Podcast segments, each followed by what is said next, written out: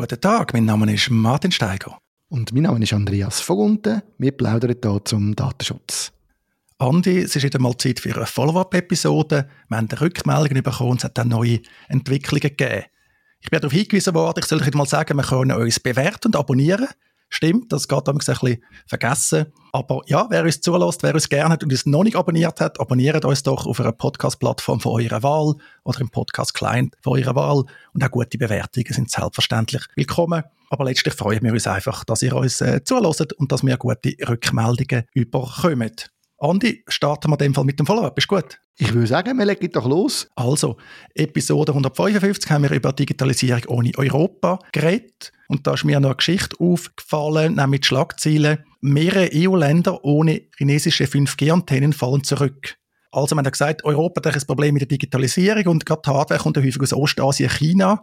Und ein paar Länder haben jetzt aus äh, Sicherheitsgründen gesagt, wir dürfen keine chinesische 5G-Technologie kaufen. Und das hat jetzt also Auswirkungen. Also wir zeigen Länder, die auf das verzichten, also sagen wir nicht eine chinesische Technik verwenden, sondern im Wesentlichen europäische Technik, die gibt es ja noch in diesem Bereich. Zum Teil, die haben einen Nachteil bei ihrem 5G-Netz, also bei der Digitalisierung.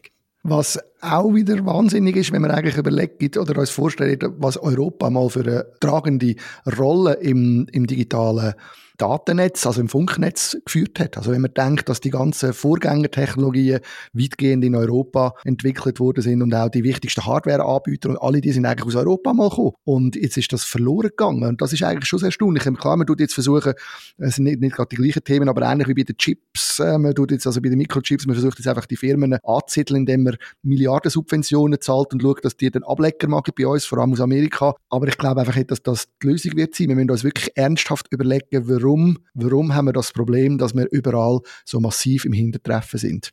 Ja, ich glaube, das ist nicht mehr zu retten. Sind wir froh, wenn ein paar Amerikaner, ein paar Chinesen uns ihre Software, ihre Dienste, ihre Hardware verkaufen und ab und zu vielleicht mal noch eine Fabrik anstellen, damit sie das auch gerade da können verkaufen können. Dann haben sie nämlich kein Datenschutzproblem mit ihrer Fabrik, sondern Daten sind dann in Europa, da haben alle Freude. Und eben, du sagst, Subventionen gibt es ja auch, gerade auch in Deutschland. Genau, und dann gibt es aber auch Produkte, die scheinbar doch aus Europa kommen. Wir haben da eine Rückmeldung bekommen von einem anonymen Zuhörer oder einer anonymen Zuhörerin, wo im Zusammenhang mit der Folge Digitalisierung ohne Europa vorgeschlagen hat, dass doch SAP oder Spotify ja europäische Produkte sind und eigentlich die Digitalisierung widerspiegelt. Ich weiß nicht, hast du schon zu tun mit SAP oder was sagst du zu dem? Uh, SAP, die sind nämlich gerade in den Schlagzeilen, weil sie ihre On-Premise-Kunden vergraulen mit höheren Preisen. Auch als Lieblingsthema von uns, Andi, kann man gleichzeitig noch On-Premise anbieten und in die Cloud gehen? Die Antwort ist eigentlich nein. Und SAP hat auch gerade das Problem, aber generell, also SAP hat bei mir so den Ruf, naja, oder, das verwendet man es nicht anders geht, ist aber sehr aufwendig. Irgendwie SAP nutzt man nicht einfach Software, da musst du dann irgendwie ganze Support-Teams haben, die das irgendwie hegen und pflegen. Also für mich vielleicht ein Beispiel, ja, europäische Software, aber nicht, wie man es haben denke ich. Genau.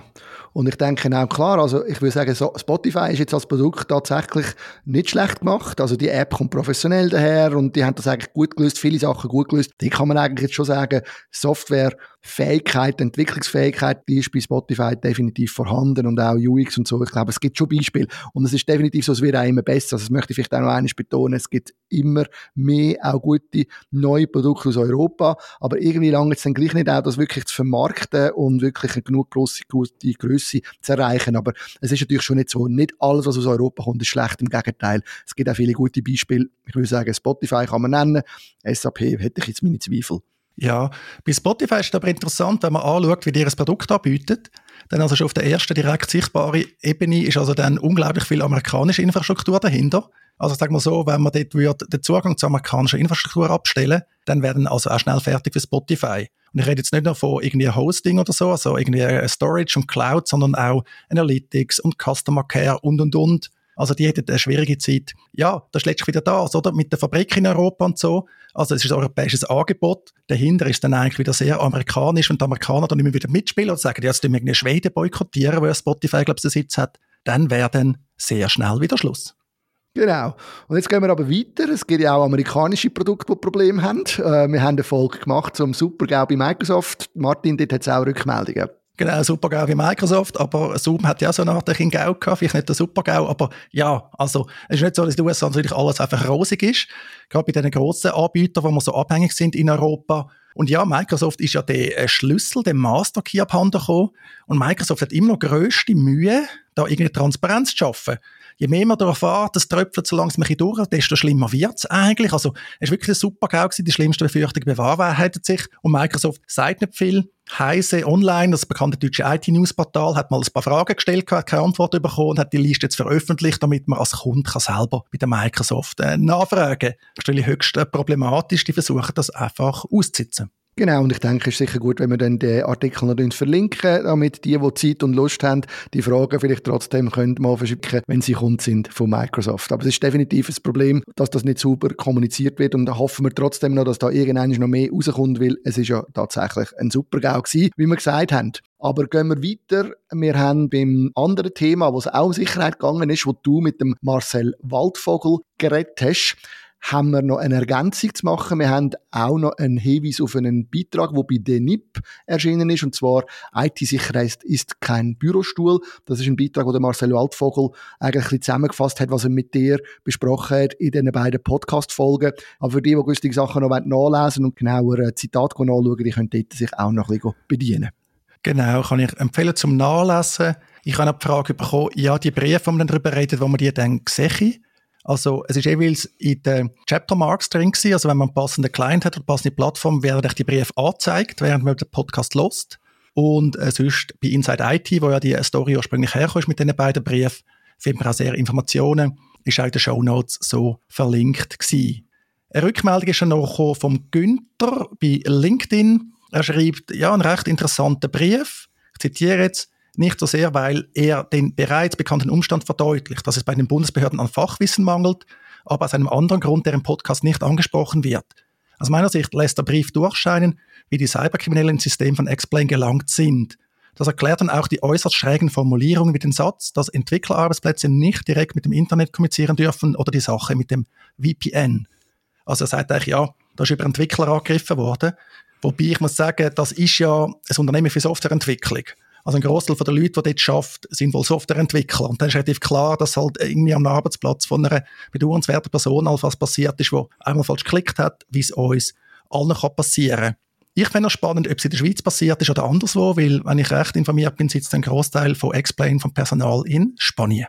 Das wäre tatsächlich sehr interessant, wie noch vieles mehr, wo um den Fall herumgeht, wo ich mir auch da erhoffe, dass wir irgendwann ein bisschen mehr Details mitbekommen werden, was eigentlich genau passiert ist, auch da, damit wir können lernen damit wir alle können lernen nicht weil wir blamen sondern weil wir lernen und wir haben nochmal ein Thema Datensicherheit. Und zwar haben wir da noch eine Bemerkung bekommen, eine kleine Tüpfelschisser-Anmerkung haben wir bekommen vom HP auf Twitter, dass eigentlich Sachen gibt, wo, wir, wo geeignet sind zum Geheimhalten und andere, wo sie eben nicht sind. Und zum Beispiel sind Ports und äh, IP-Adressen nicht sinnvoll zum Geheimhalten. Das führt nachher zu sogenannten Security by Obscurity.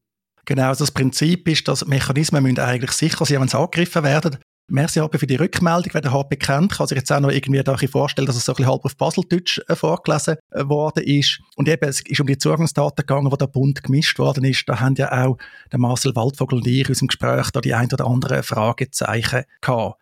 Ja, wie du sagst, da bin ich gespannt, was bei X-Plane und so weiter noch rauskommt. Es ist ein bisschen ruhig geworden. Online hat man gesagt, ja, das macht man super beim Bund, informieren, transparent und so. Aber es ist jetzt schon ziemlich lange her, dass informiert worden ist. Ich hoffe, die sind nicht alle in der Sommerferien gewesen, sondern haben fleissig geschafft über den Sommer. Und jetzt kommen dann die grossen Neuigkeiten. Weil eben, da sind wir ja als Bürgerinnen und Bürger, als Menschen in der Schweiz letztlich alle davon betroffen.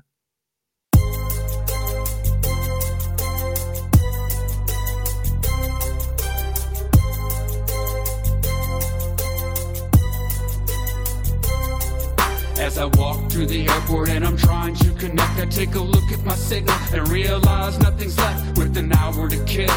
That won't work for me, but then I see a sign that says that the Wi-Fi is free.